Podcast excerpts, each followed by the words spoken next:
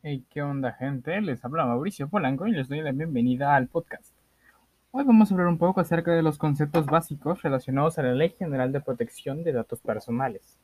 Para empezar, debemos definir cuáles son tus datos personales.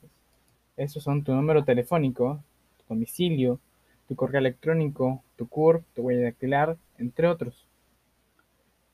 ¿Qué es el derecho a la protección de datos personales?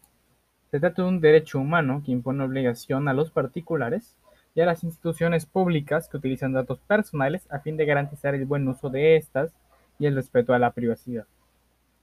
Como dueño de tus datos, tienes derecho a acceder a ellos, rectificarlos, a solicitar que se eliminen o cancelen, así como ponerte a su uso.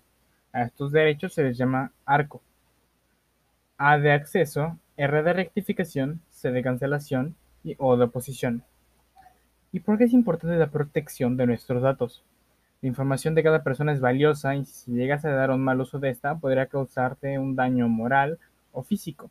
Podría limitarte el ejercicio de otros derechos o un problema menos grave. Pero hay un problema que existe en la actualidad, que es la extorsión y el intercambio de un bien a cambio de que no se publiquen tus datos personales.